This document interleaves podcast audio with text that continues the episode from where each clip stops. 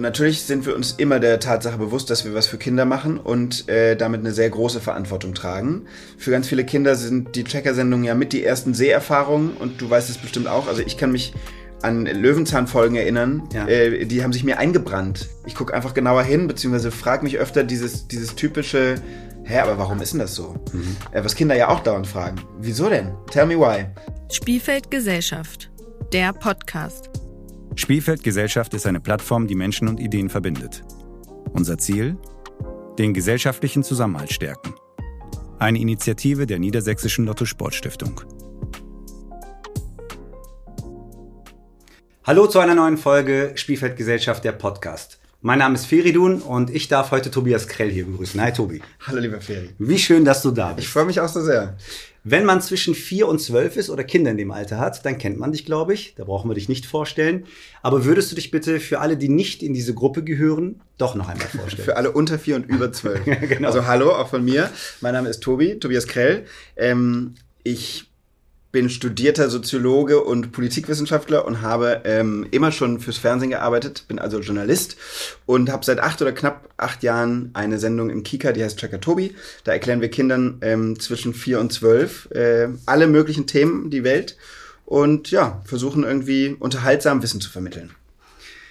Wir würden zunächst gerne nochmal wissen wollen, du hast ja gesagt, wie du so ein bisschen zum Fernsehen gekommen bist, aber kannst du den Weg nochmal etwas genauer beschreiben? Das würde uns schon interessieren. Wie bist du Checker Tobi geworden?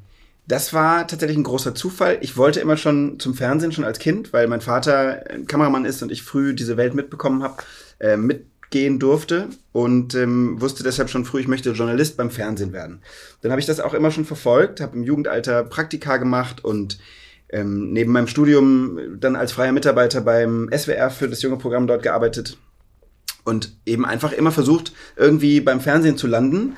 Bin das dann auch, äh, aber eben noch nicht für Kinder. Und dann hat das Team, mit dem ich jetzt Tracker Tobi produziere, mich quasi, wenn man so will, im Fernsehen gesehen. Was hast du da gemacht?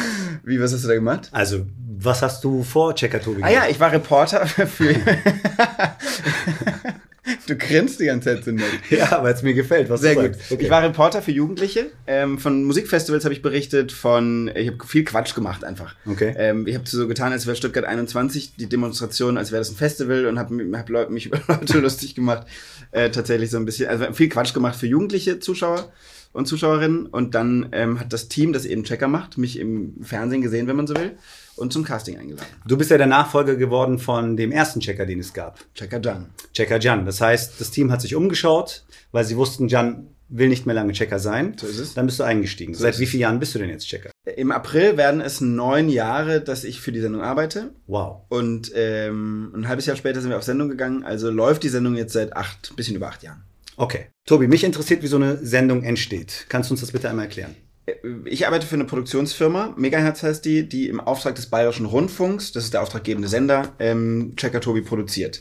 Der Sender bespricht mit uns, welche Themen wir umsetzen sollen. Dann gibt's meistens einen Staffelauftrag von 50 Folgen über zwei Jahre.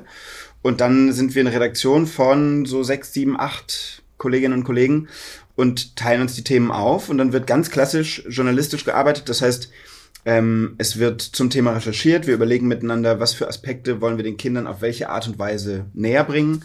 Dann werden mögliche Protagonistinnen und Protagonisten recherchiert, kennengelernt, der ganze Dreh eben vorbereitet. Mhm. Dann hat man meistens pro Folge vier Drehtage, ein Tag im Studio und drei Tage draußen, wo wir die Reportagen machen, wo ich quasi als Reporter vor Ort Sachen rausfinde, ausprobiere, stellvertretend für die Kinder. Und ähm, dann geht's in die Postproduktion, meistens so eine etwa eine Woche Schnitt und dann gibt's eine Abnahme mit dem Sender. Der BR muss die Folge auch sagen, ja, finden wir super so oder das und das würden wir gerne noch ändern. Und dann ähm, ist so eine Folge fertig. Dauert pro Sendung so vier bis sechs Wochen im Schnitt. Wie viele Leute seid ihr in einem, im Team, also die daran arbeiten? Ja, sechs bis sieben, aber es ändert sich immer so ein bisschen. Die Redaktion ja. ist jetzt gerade aufgestockt worden. Wir haben zwei Redaktionsleiterinnen. Wir haben immer eine Volontärin, Volontär, also jemand, der sich quasi in der journalistischen Ausbildung befindet. Und dann zwei bis drei mich und Julian, den anderen Reporter mit eingerechnet, dann eben drei oder vier ähm, Redakteure, Redakteurinnen. Wie viele Sendungen hast du bis jetzt schon gemacht? knapp 160 habe ich gedreht. Und sind das 160 unterschiedliche Themen? 160 verschiedene Themen, ja. Okay. Wenn man alle Tracker zusammennimmt, ja. dann sind wir schon bei fast 270 Themen. Okay, dann ist natürlich die Frage naheliegend, wie sucht man sich Themen heraus Und wie arbeitet man gerade aktuelle Themen überhaupt in so eine Sendung ein? Mhm. Das sind ja aber so ein bisschen zwei Fragen, die bei uns auch kompliziert zu beantworten sind. Erstmal Themen allgemein. Ähm, ich finde, man kann Kindern alles erklären. Man kann Kinder, wenn man es richtig anstellt, glaube ich, auch für alles interessieren und begeistern. Mhm. Ich glaube, man kann hoch unterhaltsame und informative 25 Minuten Kindersendungen zum Thema Versicherungen machen, wenn einem danach ist. Mhm. Ähm, und deshalb ist es gar nicht so schwer, Themen zu finden, weil wenn man durch die Welt geht und einfach neugierig ist und genau hinguckt, wie Kinder das ja sowieso tun, dann findet man immer was Spannendes. Du kannst mhm. eine ganze Sendung über so ein Mikrofon machen und ich bin mir sicher, es wird lustig, unterhaltsam und man lernt was dabei. Ihr, ihr habt, sorry, ich unterbreche dich. Quatsch. Ihr habt sozusagen einen Tag, so stelle ich mir das gerade vor, in der Woche, wo das Team zusammenkommt.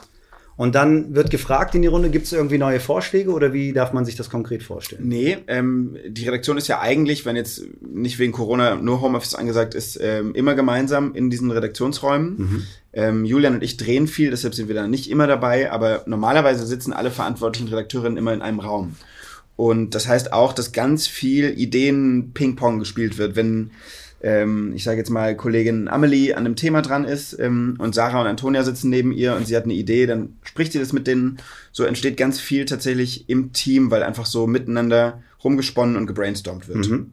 Zu allen möglichen Themen eben. Und dann hast du noch gefragt, wie arbeitet man aktuelle Themen ja. für Kinder auf? Das ist bei uns deshalb so ein bisschen schwierig, weil wir repertoirefähig sein müssen. Das heißt, die Sendungen ähm, sollen allgemeingültig sein.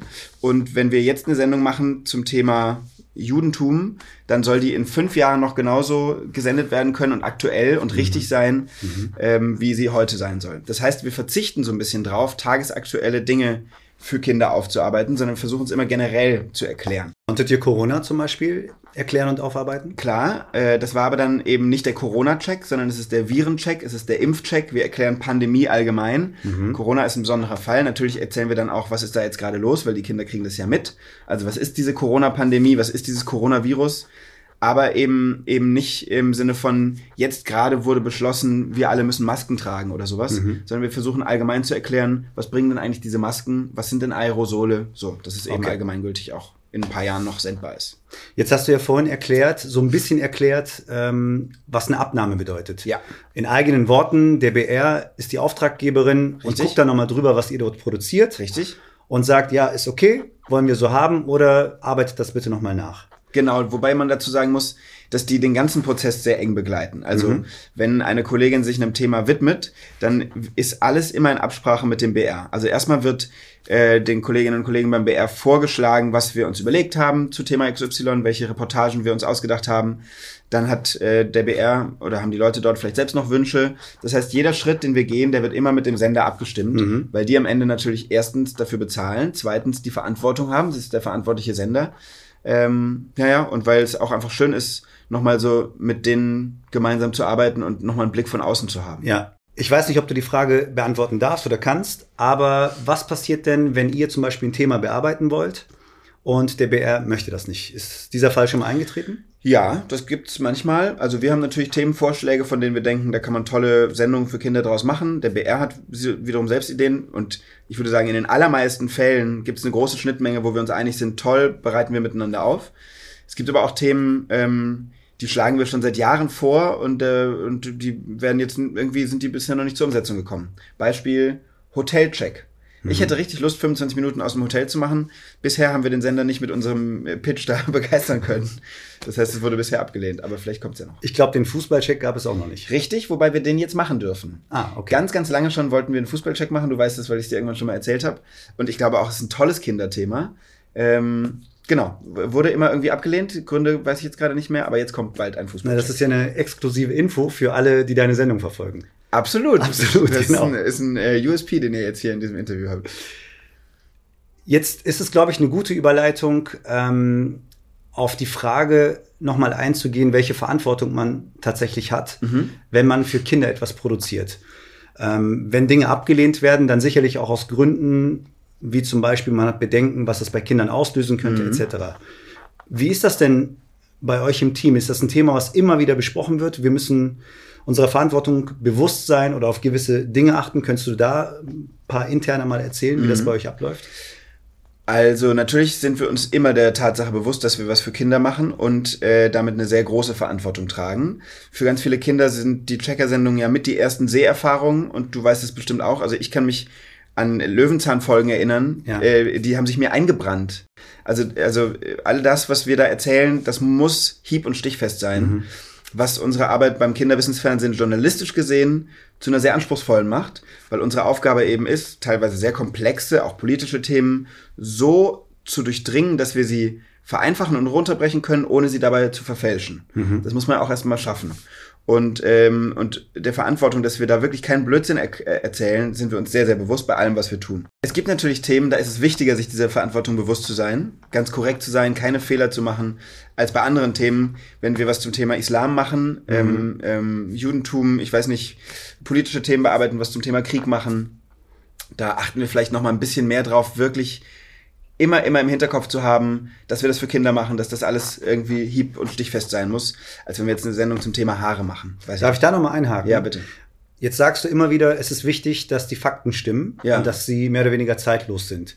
Genau. Das ist ja im Erwachsenenfernsehen jetzt nicht anders. Da Das darf stimmt. man ja auch keinen Blödsinn erzählen. Das stimmt. Es muss ja noch einen anderen großen Unterschied geben im Gegensatz zum Erwachsenenfernsehen. Genau, und das ist eben, dass wir die Dinge so vereinfachen müssen, dass Sechsjährige sie verstehen. Mhm. Und im Erwachsenenfernsehen, ähm, hast du völlig recht, muss auch alles journalistisch ähm, äh, äh, zweifelsfrei sein, sein, genau. Aber man kann sich natürlich einer ganz anderen Sprache bedienen. Mhm. Man kann ganz viele Dinge voraussetzen, die man bei Kindern vielleicht noch nicht voraussetzen kann. Und das macht es bei uns eben so anspruchsvoll, würde ich mal sagen, äh, ganz, ganz genau zu arbeiten. Weil wenn wir Dinge vereinfachen und auch Sachen weglassen, weil wir sagen, okay, ähm, wenn wir jetzt uns mit der DNA des Menschen beschäftigen, das ist ein hochkomplexes Thema, ähm, wir wollen es aber trotzdem erklären, da müssen wir Dinge weglassen, da müssen wir uns aber auch sicher sein, dass wir damit keine ähm, Dinge weglassen und keiner von uns hat Biologie studiert.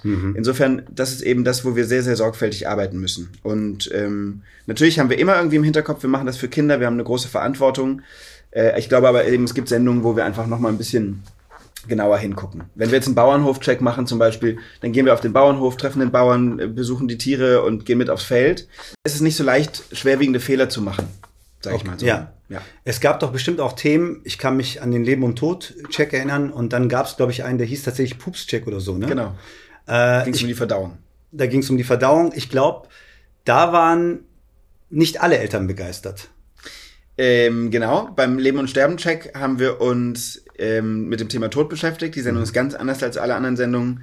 Da gibt es zum Beispiel keine Checkerfragen, die sonst unsere Sendung sehr strukturiert, sondern wir haben einfach gesagt, wir gehen jetzt los und treffen Kinder und Erwachsene und reden mit ihnen über den Tod. Für die Sendung habt ihr, glaube ich, sogar eine Auszeichnung bekommen. Genau, wir haben, sind Grimme-Preis nominiert damit und Ja. genau noch so ein paar andere Sachen. Auf die sind wir auch sehr stolz. Ja. Und äh, beim Pups-Track geht um, geht's um Verdauung und da gab es manche Eltern, die ähm, uns vorgeworfen haben, wir würden das Wort Kacke zu oft benutzen. Das ist eine Geschmacksfrage. Ich kann Eltern verstehen, wenn sie sagen, mein Sechsjähriger soll dieses Wort nicht so oft hören. Aber ich werde mich auch nicht dafür entschuldigen, dass ich bei einem Thema, wo es um Kacke geht, und ich persönlich nutze das Wort Kacke eben, dass ich dann Kacke sage. Ja. Weil ich glaube, das Wichtigste ist, zumindest in meiner Funktion als der Reporter, authentisch zu sein und äh, glaubhaft zu sein, dass ich wirklich Sachen rausfinden will. Und natürlich vermeide ich Begrifflichkeiten, die schwierig und komplex sind für Kinder. Ähm, aber trotzdem ist es natürlich so, dass ich äh, ganz viel von dem, was in mir als Tobias Krell drin steckt, auch mit in diese Figur Checker Tobi nehme. Und deshalb rede ich halt, wie ich so rede. Und weil ich weiß, dass Kinder ähm, das Wort Kacke und alles, was mit Kacke zu tun haben, hat, toll finden, ähm, habe ich auch Lust darauf, das dann in der Sendung anzuwenden. Und wie stark beschäftigt euch ähm, Feedback von den Eltern? Weil du selbst hast ja noch keine Kinder. Das heißt, irgendwie muss ja ein Austausch mit Eltern stattfinden, um überhaupt sicherstellen zu können, dass deine Annahmen, die du ja über Kinder hast und so weiter oder ihr, dass die auch korrekt sind. Genau, das habe ich gerade bei dich, hätte ich bei der Frage davor auch schon dazu erzählen können. Wir sind jetzt alle keine Pädagogen, die im Team arbeiten. Und wir sind auch alle keine, wir haben alle keine Didaktikseminare besucht, sondern ganz viel von dem, was wir uns überlegen an Übersetzungen, an Bildern, die wir finden, um Dinge zu erklären, ist einfach sehr intuitiv und natürlich über die Jahre auch gelernt, methodisch, wie wir Kindern Sachen erklären. Ähm, aber durch, die, also ich glaube, es ist auch wichtig, dass wir uns dieses Intuitive erstmal erhalten, weil wenn wir jetzt zu sehr verkopft da rangehen würden und sagen, hm, ist das so, kann man das so für Kinder machen, dann würde, glaube ich, ganz viel von dem Spaß, der in unserer Sendung unbedingt äh, immer mit dabei sein muss, verloren gehen, weil man dann vielleicht verkrampft. Und das gilt sowohl für mich vor der Kamera als auch für meine Kolleginnen, die die Sendung machen, die alle im ersten Sinne erstmal Journalistinnen sind. Und genau, also ich glaube, es ist ganz wichtig, dass man da eben unbedingt immer die Kinder im Kopf hat und auch irgendwie ähm, ein Gefühl dafür hat, wie man Kindern Dinge erklärt, aber das Ganze eben nicht zu verkrampft macht, sonst, ähm, ja, sonst kommt nichts an, glaube ich. Warum ist es wichtig, Formate für Kinder im Fernsehen anzubieten? Naja, Kinder sind Teil dieser Gesellschaft und alles, was es für Erwachsene gibt, sollte es auch für Kinder geben. Warum sollte man Kinder, und das, wir sind ja längst nicht an dem Punkt, wo Kinder wirklich überall in der Gesellschaft mitgedacht werden, aber ähm, aber es ist ein ganz wichtiger Punkt, dass man äh, Programme macht für Kinder, Bildung macht für Kinder. Ich meine, ähm, es gibt Bücher für Kinder, es gibt Kinderzeitungen. Ich finde, äh, Kinder sollten eben auf allen Ebenen, allen möglichen Ebenen irgendwie mitgenommen werden, am, am gesellschaftlichen Leben teilhaben können. Und das äh, tun wir mit unserer Sendung. Und das finde ich total wichtig. Außerdem bilden wir Kinder ja auf unterhaltsame Art und Weise. Das mhm. heißt, ganz viele Sachen, die wir machen, lernen sie zwar auch in der Grundschule, so lehrplanmäßig sind wir da thematisch auch nah dran, aber wir machen es eben nochmal auf eine, ich würde sagen, unterhaltsamere und, und auch irgendwie andere Art und Weise. Wir haben eben die Möglichkeit, überall hinzugehen und direkt Sachen zu erfahren. Und das ist, glaube ich, wichtig für Kinder, dass die, dass die so ein Angebot haben. Wir als Spielfeld Gesellschaft beschäftigen uns ja mit dem Thema gesellschaftlicher Zusammenhalt. Und jetzt ist natürlich in dem Kontext die Frage spannend, ob ihr aus eurer Sicht das Gefühl habt, dass Kinder genug berücksichtigt werden. Also Fernsehen ist ja nur ein Teil, Klar. beziehungsweise wenn wir beim Fernsehen bleiben, Du bist ja Experte und hast auch einen besseren Gesamtüberblick. Ist es denn verhältnismäßig aus eurer Sicht so, dass Kinder genug Platz bekommen? Also ich antworte jetzt mal als ähm, derjenige, der Kinderfernsehen macht. Dann würde ich sagen, es gibt in Deutschland ein ganz tolles Angebot für Kinder im Fernsehen, mhm. sowohl was Unterhaltung angeht, als auch was äh, informative Programme wie unsere angeht. Da gibt's ganz tolles äh, Fernsehen, öffentlich-rechtlich wie privat. Und, ähm, und das macht Spaß mitzukriegen, dass das gleichbleibend hohes Niveau hat, finde ich. Ähm, wenn ich jetzt aber als Tobias Krell spreche, der zwar, wie du gerade gesagt hast, noch keine Kinder hat, aber ähm, dennoch sich natürlich beruflich die ganze Zeit irgendwie mit Kindern, deren Bedürfnissen, deren Ängsten, Wünschen, Interessen auseinandersetzt, dann glaube ich, gibt es ähm, viele Bereiche, in denen, gesellschaftliche Bereiche, in denen es einfach großes Nachhol, großen Nachholbedarf gibt, Kinder auch mitzunehmen. Also ich weiß nicht, das. Hast du konkrete. Ja, ich suche Bereiche? gerade nach Beispielen, aber ja. ähm, ich glaube einfach, dass, dass ganz oft, und nehmen wir mal Corona als Beispiel, Kinder immer so ein bisschen stiefmütterlich behandelt werden. Mhm. Die haben eben keine politische Stimme, sage ich mal, keine eigene. Äh, es gibt tolle Kinderverbände, Vertretungen und so weiter, aber trotzdem wählen können sie nicht und damit sind sie schon mal für Politiker, glaube ich, und Politikerinnen erstmal noch nicht so ähm, originär interessant wie Menschen, bei denen man auch Stimmen einfangen kann. Ich glaube, das ist schon mal ein wichtiger Aspekt. Und deshalb, äh, glaube ich, ähm, wird ganz viel halt oft über die Köpfe von Kindern irgendwie hinweg entschieden, auch weil mhm. man eben sagt, das könnt ihr noch nicht bestimmen, das könnt ihr ja noch nicht verstehen und so weiter. Das mag auch in manchen Bereichen durchaus sinnvoll sein und ich will jetzt gar nicht der Politik vorwerfen, die Kinder zu vergessen. Ich glaube, es gibt Kindern in Deutschland sehr gut im mhm. Verhältnis zu anderen Ländern, aber trotzdem gibt es da immer, glaube ich, Nachholbedarf. Und wenn wir uns eben Corona angucken, ähm, glaube ich, ist ganz, ganz viel auf dem Rücken der Kinder ausgetragen worden. Mhm. Mit Schulschließungen, mit, ähm, ich weiß nicht, Maskenpflicht, äh, ständigen Tests und so weiter, mhm. alles notwendige Maßnahmen.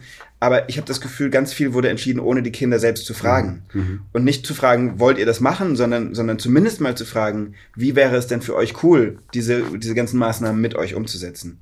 Zumindest mir kam das so vor. Und ich glaube, da gibt es noch viel mehr Bereiche einfach, ähm, in der Gesellschaft. Da wird viel getan und ich glaube auch, und ich bin auch sehr zuversichtlich, dass unsere neue Familienministerin sich dem Thema Kinder in der Gesellschaft äh, annimmt. Aber ich glaube, insgesamt müssten die Erwachsenen öfter nachfragen und öfter hingucken und vor allem, und das versuchen wir mit unserer Sendung eben auch, Kindern mehr zutrauen. Mhm. Ja, Kindern eine Stimme zu geben. Jetzt ist es ja so, Austausch Checker Tobi wird im Studio produziert. Ihr seid zwar auch ab und zu draußen, habt Protagonisten, das sind aber auch meistens Erwachsene. Mhm. Wie oft hast du denn die Möglichkeit, selbst dich mit Kindern auszutauschen? Also beruflich tatsächlich nicht so oft. Es gibt einige Formate. Ähm, ich mache ja zum Beispiel neben Checker Tobi auch noch das Check-Experiment. Das mhm. ist so ein, so ein, Nebenformat. Da drehen wir immer mit Kindern und Kinder machen mit und helfen mir, Rätsel zu lösen und so. Ähm, und auch in den Sendungen haben wir immer mal wieder Kinder dabei äh, als Protagonisten, wenn es sich anbietet. Ähm, ansonsten treffe ich natürlich viele Kinder, wenn die mich einfach auf der Straße ansprechen und, Mhm. ähm, und mir irgendwas erzählen wollen oder einfach mich erkennen und irgendwie groß gucken. Das passiert oft, oder? Das passiert oft, ja. Immer Ja. öfter auch. Ja, je länger die Sendung läuft, logischerweise. Und dann frage ich natürlich immer nach. Also, wenn ich ein bisschen Zeit habe, dann frage ich, was die, die liebsten Folgen sind, was für Themen die sich noch wünschen würden. Ähm, und ich mache jetzt gerade noch ein, äh, ein anderes Projekt, darüber kann ich noch nicht sprechen, aber da drehen wir nur mit Kindern Mhm. ähm, und fragen eben die große Frage, wie geht's denn unseren Kindern eigentlich? Mhm. Das heißt, nicht so wie wir, wir reden ja auch gerade nur, nur über Kinder in Anführungsstrichen und nicht mit den Kindern. Wäre ja auch Quatsch, sowas irgendwie gleich zu verurteilen, aber Ja, äh, richtig. Aber trotzdem ist es ja spannend zu hören, dass es äh, ein Format geben wird, wo du mit Kindern Ja, über ihre eigenen Bedarfe und Wünsche und Gefühle und so weiter und so fort. unbedingt, genau. Hattest du denn, ähm, wenn Kinder dich ansprechen und du die Möglichkeit hattest, Fragen zu stellen, Aha-Momente, an die du dich erinnerst? Also wo du Ich überrascht wurdest oder erstaunt warst oder total witzig oder so? Also so ein, zwei Beispiele, an die du dich erinnerst? Also immer wieder natürlich. Es gibt halt so Kinder, die, ähm, was ich immer lustig finde, ist, wenn Kinder das Gefühl haben, sie kennen mich ja schon so lange. Und ich habe denen ja schon so viele Dinge erklärt und sie mitgenommen auf spannende Reisen, teilweise rund um die Welt. Und dann, dann ähm, das kennen wir auch von Erwachsenen, die, die bei, weiß ich nicht, Soap-Schauspielern denken, sie kennen diese Person, obwohl es natürlich eine Figur ist. Und so geht's Kindern oft mit mir. Ich hatte mal einen Jungen, der ist auf mich zugerannt und ich habe den noch nie in meinem Leben gesehen. Und dann hat er mich an der Hand genommen und gesagt, ey Tobi, ich muss dir was erzählen. Kannst dir nicht vorstellen, was mir heute in der Schule passiert ist. So, weil der kennt mich ja und ich muss ihn ja auch irgendwie Ja. kennen. Sowas finde ich immer nett. Und dann ähm, bin ich wirklich jedes Mal bass erstaunt, wie man so schön sagt, was Kinder sich alles merken. Ja. Die erzählen äh, Inhalte von Sendungen nach. Da habe ich selbst die Hälfte von vergessen. Und dann sagen sie, und dann hast du noch das und das gemacht. Und dann frage ich mich, aber wann war denn das? Verwechselst du mich jetzt? Nein, nein, nein, das war in der und der Sendung. Also teilweise sind Kinder richtige Lexika ähm, für unsere Sendung. Das ist ganz spannend. Macht das was mit dir? Also wenn du A als Checker Tobi darüber nachdenkst, äh, was könnten wir in der nächsten Sendung wie erzählen?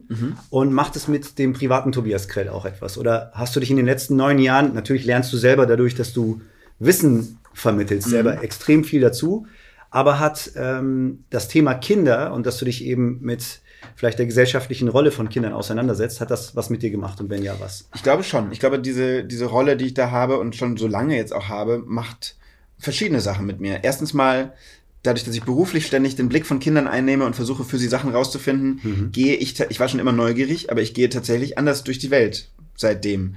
Ich gucke einfach genauer hin, beziehungsweise frage mich öfter dieses, dieses typische, hä, aber warum ist denn das so? Äh, was Kinder ja auch dauernd fragen. Wieso denn? Tell me why. Ähm, das habe ich irgendwie viel mehr so im Alltag. Und so entdecken wir auch als Team, ich glaube, das haben wir alle, äh, das steckt so in der DNA des Tracker-Teams irgendwie mit drin, dass wir alle irgendwie so durch die Welt gehen und uns fragen, oh, das könnten wir mal erklären. Wie Also ist- wie Kinderblick. eigentlich? Der Kinderblick. Ja. Und natürlich, genau wie du gerade gesagt hast, dadurch, dass ich ähm, das für Kinder mache, viel mit Kindern spreche, viel von Kindern mitbekomme und immer wieder versuche, natürlich auch eine Stimme für die Kinder zu sein. Entweder wenn es als Reporter darum geht, Sachen rauszufinden, aber eben auch, wenn ich äh, als Botschafter in verschiedensten Rollen, ich bin bei UNICEF engagiert und so weiter, versuche die Stimme von Kindern auch politisch groß zu machen. Ähm, Bist du? ich bin UNICEF-Pate, ja. Ah, okay. Genau. Und, äh, und in dem Sinne bin ich dann natürlich jemand, der äh, immer mehr, ja, genau das versucht zu verstehen und, und, und durch eine Öffentlichkeit bemerkbar und, und, und hörbar zu machen, was Kinder sich so denken und wünschen und wo es ihnen nicht so gut geht. Und genau, einfach, einfach den Kindern ich glaube, es, äh, vielen Erwachsenen ist das auch klar, dass es Kinderarmut gibt, auch in Deutschland. Dass, ähm, dass, es, dass, dass Kinder mit Fluchterfahrungen, die nach Deutschland kommen, äh, mit Traumata zu kämpfen haben, die man verstehen muss und so weiter. Es gibt ja so viele äh, schwere politische Baustellen, aber ich glaube, ganz schnell wird's vergessen oder, oder ganz schnell neigt man dazu, das zu vergessen, weil man eben so selten in, in diesen entscheidenden Positionen mit Kindern spricht, auch sprechen kann. Das mhm. werfe ich ja niemandem vor. Aber deshalb ist es eben wichtig, äh, genau diesen Kindern eine Stimme zu geben und, und sie irgendwie hörbar zu machen. Das versuche ich dann schon auch. Du bist ja durch deinen Beruf auch wirklich unglaublich viel rumgekommen auf der Welt mhm. und äh, warst auch mit der Sendung unterwegs oder für die Sendung unterwegs und hast auch in anderen Ländern natürlich Kinder und deren Lebenssituationen mhm. und Lebensrealitäten gesehen und, und miterlebt. Ist dir im Kontrast äh, vielleicht auch einiges nochmal deutlicher geworden, weil du vorhin gesagt hast, du glaubst, dass es Kindern in Deutschland eigentlich ganz gut geht und dass viel gemacht wird. Und ich kann mir vorstellen, dass du in Ländern, also in Entwicklungsländern auch vielleicht Situationen erlebt hast, die dich traurig gemacht haben mhm. und dir vielleicht aber auch dadurch etwas noch deutlicher ja, vor Augen geführt haben. Hast du da vielleicht ein, zwei Beispiele? Also man nimmt ja immer, wenn man in anderen Ländern, Kulturen ist, irgendwie was mit nach Hause und behält das im besten Fall eine ganze Weile bei sich und, ähm, und guckt mit einem anderen Blick auf die Bedingungen hier. Und so war es tatsächlich bei mehreren Reisen. Ähm, wir waren in Indien zum Beispiel für unseren letzten großen Film und haben äh, in, in Mumbai war das im größten Slum Asiens. Ähm, das ist in der Stadt, das ist eine Millionenstadt in der Stadt. Dharavi heißt das. Ähm, haben dort gedreht und haben Kinder getroffen, die leben halt mit ihren Eltern und sieben Geschwistern auf einem Raum, der ist so groß wie das hier und die legen sich, da gibt es keine Betten natürlich, sondern die legen sich nachts irgendwie eine Decke hin und äh, da gibt es kein fließend Wasser und so weiter. Und ähm, das sind einfach ganz, ganz andere Lebensbedingungen, ganz andere Chancen, die die von Anfang an haben. Mhm. Und ähm, solche Sachen bleiben natürlich total hängen. Und man, man weiß dann, glaube ich, mehr zu schätzen, wie gut eben wir es in Deutschland sowieso haben, aber auch Kinder hier haben. Mhm. Und das war auch eine spannende Erfahrung, die Dinge, die wir in dem Film die ich erlebt habe und die wir in dem Film dargestellt haben. Willst du es vielleicht noch einmal mit einem Satz erklären? Du hast einen Kinofilm auch gedreht. Ich habe einen also Kinofilm gedreht, genau. Checker Tobi und das Geheimnis unseres Planeten. Wir sind dafür einmal um die Welt. Wir waren in Mumbai, Grönland, Tasmanien und Vanuatu und haben überall auch Kinder getroffen. Ähm, nicht alle sind im Film gelandet, aber ähm, das war ein wichtiger Punkt, zu gucken, wie leben die Kinder dort. Und mhm. das haben wir in dem Film dargestellt und es wurde von vielen Kindern in Deutschland gesehen. Und die Kinder, mit denen ich nach dem Film gesprochen habe, die haben zum größten Teil gesagt, ah, der Teil in Indien, wo die Kinder kein Wasser hatten, ähm, das hat mich sehr berührt. Neulich hat mir ein Vater geschrieben, der Film ist jetzt zwei Jahre lang ähm, nicht mehr im Kino, aber er hat mir neulich geschrieben, vor, kurz vor Weihnachten, sein Sohn hätte unseren Film geguckt und das äh, Schicksal der Kinder in Mumbai geht dem Sohn irgendwie so nah und er will jetzt Geld sammeln und äh, ob ich nicht eine Stiftung mhm. wüsste, denen sie das Geld spenden könnten. Und gibt es eine? Ich habe jetzt mal Viva Con Aqua ähm, empfohlen, weil die ganz viel tolle Arbeit machen, wenn es tatsächlich um Wasserversorgung und ähm, auch sanitäre Einrichtungen, Hygiene mhm. und so weiter auf der ganzen Welt geht, auch, auch für Kinder und auch in Indien.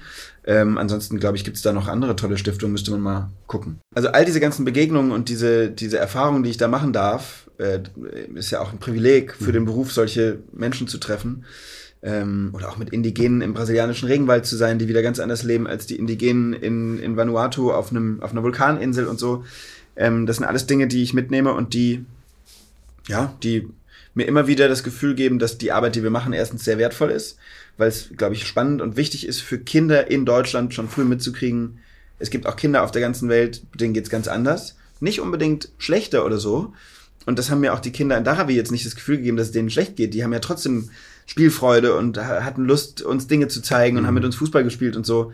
Ähm, aber einfach trotzdem andere Voraussetzungen. Und das macht mir ähm, immer wieder Spaß und das finde ich ganz toll und aber eben auch sehr wichtig. Mhm. Ich würde dir gerne noch zwei große Fragen stellen. Die sind äh, sicherlich etwas schwieriger zu beantworten. Und dennoch sehr interessant, gerade für Spielfeldgesellschaft, weil, wie gesagt, gesellschaftlicher Zusammenhalt unser Oberthema ist. Mhm. Du hast ja gerade erklärt, dass du die große also das große Glück hattest, in der Welt viele Kulturen kennenzulernen, auch die Kinder dort, wie sie leben mhm. und welche Rolle sie vielleicht in dieser Kultur spielen. Ähm, deswegen möchte ich von dir wissen, wie schätzt du denn den gesellschaftlichen Zusammenhalt in Deutschland ein? Also wie empfindest du diesen? Mhm. Und das ist der zweite Teil der Frage, welche Rolle spielen für dich Kinder, mhm. wenn es um gesellschaftlichen Zusammenhalt geht? Also ist es so, dass man sagt, eigentlich reden wir nur über Erwachsene und Kinder spielen erstmal eine Außenseiterrolle und erst wenn sie dann auch volljährig sind, äh, können wir darüber reden, mhm. welche Rolle sie in dieser Gesellschaft einnehmen. Oder ist es etwas, was man eben schon in Kinderjahren mit berücksichtigen muss? Das ist tatsächlich eine sehr große Frage. Ja. Da muss man irgendwie erstmal ähm, erstmal darauf antworten. Also ich glaube, was gesellschaftlichen Zusammenhalt angeht, haben wir im Moment, erleben wir dieser Tage mit Corona und ähm, äh, und, und, und all diesen ganzen Sachen, die gerade unsere Gesellschaft durchaus spalten, ähm, dass gesellschaftlicher Zusammenhalt alles andere als selbstverständlich ist. Mhm. Und ich glaube, dass sich das gerade dieser Tage, wir zeichnen jetzt das hier auf im Dezember 2021, ähm, auch nicht unbedingt alles äh, zum Besseren wendet. Ich habe das Gefühl, ähm, Corona-Regelungen, die seit eineinhalb Jahren die Menschen und deren Geduld strapazieren, spalten unsere Gesellschaft sehr. So empfindest du das? So empfinde ich das, mhm. genau. Äh, und ich habe das Gefühl, dass, dass Corona nur eins von vielen Beispielen ist, wo es nicht das Gefühl eines, einer, einer, einer gesamtgesellschaftlichen Zusammenhalts gibt. Ich glaube aber, dass wir auch auf diese Spaltungen ähm, sehr viel mehr drauf gucken als auf die guten Dinge. Also ich mhm. glaube, ähm, schlecht dastehen tun wir trotzdem nicht. Mhm. Ich glaube, dass die ähm, das Zusammenhalt vor allem dann erreicht wird oder ein Gefühl von gesellschaftlichem Zusammenhalt, wenn Teilhabe da ist, wenn die Leute in der Gesellschaft das Gefühl haben, sie können irgendwie mitbestimmen, sie werden gehört, ähm, sie haben die Möglichkeit zu gestalten, wenn sie das Bedürfnis dafür haben. Und ich glaube, das sind so die wichtigsten Voraussetzungen, damit irgendwie alle Teil dieser Gesellschaft oder alle Teile dieser Gesellschaft auch das Gefühl eines gesellschaftlichen Zusammenhalts, eines Miteinanders, eines Wirs mhm. haben. Das jetzt nicht nationalistisch oder so sein muss, sondern einfach nur ein Gefühl von, wir sind die deutsche Gesellschaft. Ja. Ähm, und das ist natürlich, also deshalb habe ich auch gesagt, die Frage ist so groß, weil da spielt ja das Thema von Migration, Integration eine Riesenrolle zum mhm. Beispiel. Äh, da geht es aber auch um, ich glaube, ähm, um Ost-West, da geht es um eben Chancengleichheit, unterschiedliche Voraussetzungen, Armut, Reichtum und so weiter. Mhm. Und da können wir jetzt wahrscheinlich noch mal eine halbe Stunde drüber reden. Wahrscheinlich zehn Stunden. Oder zehn, genau. Ja. Aber super spannendes Thema und deshalb finde ich auch toll, was ihr macht und wichtig und deshalb auch toll, dass du mich hierhin eingeladen hast, weil, und damit komme ich zu deinem zweiten Teil der Frage, Kinder in diesem ganzen Thema gesellschaftlicher Zusammenhalt eine viel größere Rolle spielen müssten. Ich glaube, dass ähm, man Kinder noch viel mehr, was ich vorhin mal gesagt habe, man kann Kindern viel mehr zutrauen, mhm. auch zumuten, mhm. als man ganz oft denkt. Ganz viele Leute haben, glaube ich, das Gefühl, das sind ja Kinder, die verstehen das nicht, pipapo. Glaube ich nicht. Ich erfahre das Tag für Tag bei meiner Arbeit, dass man Kindern ähm, Inhalte, ähm, komplexe Sachen erklären kann und sie ihnen auch zumuten kann. Und man kann denen auch Dinge erklären, die sie vielleicht in dem Moment noch nicht verstehen. Und dann kann man, dann hören sie beim nächsten Ding wieder ja. zu. Und wenn man, so wie wir das immer wieder versuchen, und das ist ja auch, ich will ja nicht sagen, dass wir alles richtig machen, auch bei uns nur der Versuch, Kinder ernst zu nehmen und denen zuzuhören, dann glaube ich, ähm, würde das der Gesellschaft und dem gesellschaftlichen Zusammenhalt sehr gut tun, weil sie einfach Teil dieser Gesellschaft sind und viel zu oft nicht richtig mitgedacht werden. Darf ich dir noch mal eine Denkvorlage liefern? Ich bitte darum. Ich, ich persönlich habe das Gefühl, dass wenn man Kindern bestimmte Werte mit auf den Weg gibt, und sie eben, wie du gerade beschrieben hast, früh genug ernst nimmt und ihnen zuhört, mhm. dass dann im Erwachsenenleben mhm. äh, die Wahrscheinlichkeit, dass sie eben sensibilisiert sind für Themen, wie geht es meinen Mitmenschen und mhm. so weiter, dass diese Wahrscheinlichkeit viel größer ist. Ja. Und dass deshalb gesellschaftlicher Zusammenhalt auch bei den ganz Kleinen schon mitgedacht werden muss. Mhm. Siehst du das auch so? Haben sich deine Erfahrungen, weil du eben mit Kindern und aus der Perspektive von Kindern viel intensiver arbeitest und denkst als ich, Würdest du das bestätigen oder würdest du da noch was hinzufügen? Das würde ich bestätigen. Okay. Und ähm, wir versuchen das bei unseren Sendungen auch eigentlich immer mitzudenken. Ähm, was genau? Ich glaube, dass man auch bei Themen, die, wo es einen vielleicht noch nicht so anspringt, immer auch Kinder sensibilisieren kann für das große Ganze. Mhm. Äh, ich gebe mal ein Beispiel. Wir haben den Brotcheck gemacht. Im Grunde ging es da nur darum, wie wird aus Korn eigentlich Mehl und aus Mehl dann Brot. Ist eine runde Sendung. Mhm. Trotzdem kommt da drin aber auch ein dreieinhalbminütiger Teil vor, wo es um den Nord-Süd-Konflikt und ähm, Ungleichverteilung von Lebensmitteln auf der Welt und, mhm, okay. und so weiter geht. Also wir versuchen immer auch so ein bisschen ähm, das Ganze politisch mitzudenken. Und damit meine ich nicht, wo links bis rechts im politischen Spektrum, sondern einfach nur demokratiefördernd. Mhm. Weil das ist, glaube ich, das, was, was, ähm, was man bei Kindern, was du, genau was du gerade angesprochen hast, unbedingt immer machen sollte und was ja auch zum Beispiel in Schulen ganz toll stattfindet, wenn da das erste Mal Klassensprecher gewählt mhm. werden und überhaupt Wahl und Demokratie und jeder hat eine Stimme beigebracht werden. Mhm. Und das versuchen wir eben in der Sendung auch immer wieder, wenn es nur irgendwie reinpasst, mitzudenken. Äh, demokratiefördernd einfach zu sein, indem wir den Kindern zutrauen, das zu verstehen. Und das ist ein, ein ganz wichtiger Punkt. Und was du gerade gesagt hast, ist natürlich absolut so. Ähm, je eher sich Kinder ernst genommen fühlen und fühlen wie mündige Bürger, desto eher werden sie in einem Erwachsenen oder auch im jugendlichen Alter ganz sicherlich auch äh, die Gesellschaft so begreifen und dann auch was zurückgeben davon oder an die Mitmenschen weitergeben. Ich finde es auch großartig, was ihr macht. Also ich kann das Kompliment nur zurückgeben und bedanke mich, dass äh, du unsere Arbeit auch so schätzt. Und komme aber zu einer Frage, die ein bisschen fies ist, weil ich weiß gar nicht, ob ich es erzählen darf. Du drehst ja gerade deinen zweiten Kinofilm. Darfst du erzählen? Darf ich erzählen? Okay. Also hier nochmal ein kleiner Hinweis. Es gibt bald den zweiten Kinofilm von oh, Tobi. Oh. Und trotzdem bist du ja näher an der 50 als an der 20. Das ist richtig. Nein, ich bin 35 Jahre alt, damit bin ich offiziell genauso nah an der 50 wie an der 20. Na gut. Und trotzdem will ich dir die Frage stellen, wie lange, abschließende Frage, wie lange glaubst du, ähm, wirst du noch Checker Tobi sein? Also wie lange ich es noch sein werde, weiß ich gerade zumindest mal noch bis ans Ende dieser Staffel. Das geht jetzt noch ein Jahr. Mhm. Und ganz sicher auch, wenn die Leute mich lassen, darüber hinaus. Also ich liebe diesen Job. Ähm, ich finde, Kinder haben, bringen als, als Publikum so viel mit. Die sind begeisterungsfähig, die sind brutal ehrlich. Mhm. Sie haben einen Gerechtigkeitssinn, der einfach da ist. Ähm, und sie, sie, sie haben irgendwie Bock zu lernen und das finde ich toll, einfach. Und deshalb arbeite ich wahnsinnig gerne für Kinder, auch wenn ich mir das nie vorher ausgesucht habe. Ist ja, wie gesagt, ein großer Zufall. Ich wäre per se nicht zum Kinderfernsehen gegangen. Und äh, mache das sehr gerne und deshalb habe ich auch Lust, das noch eine Weile weiterzumachen. Ich habe die Frage, kriege ich aber trotzdem oft, wie lange kann man das denn machen? Mhm. Wann ist man denn zu alt fürs Kinderfernsehen? Genau, der Klassiker. Genau. Pff. Also ich glaube, solange ähm, ich Spaß dran habe und die Kinder hinterm am Bildschirm Wollte ich- das wollte ich Gefühl kriegen, dass sie, Ja. dass ich Spaß dran habe Ja. und ehrlich mich freue, Sachen für sie rauszufinden, solange kann ich das auch machen. Äh, muss mal, die Sendung mit der Maus gibt es seit 50 Jahren, das heißt Armin Maywald und Christoph Biemann machen das seit, Christoph nicht ganz so lang, aber auch seit über 40 Jahren, machen das seit 50 Jahren. Die haben auch als junge Leute angefangen und sind jetzt nicht mehr ganz so jung.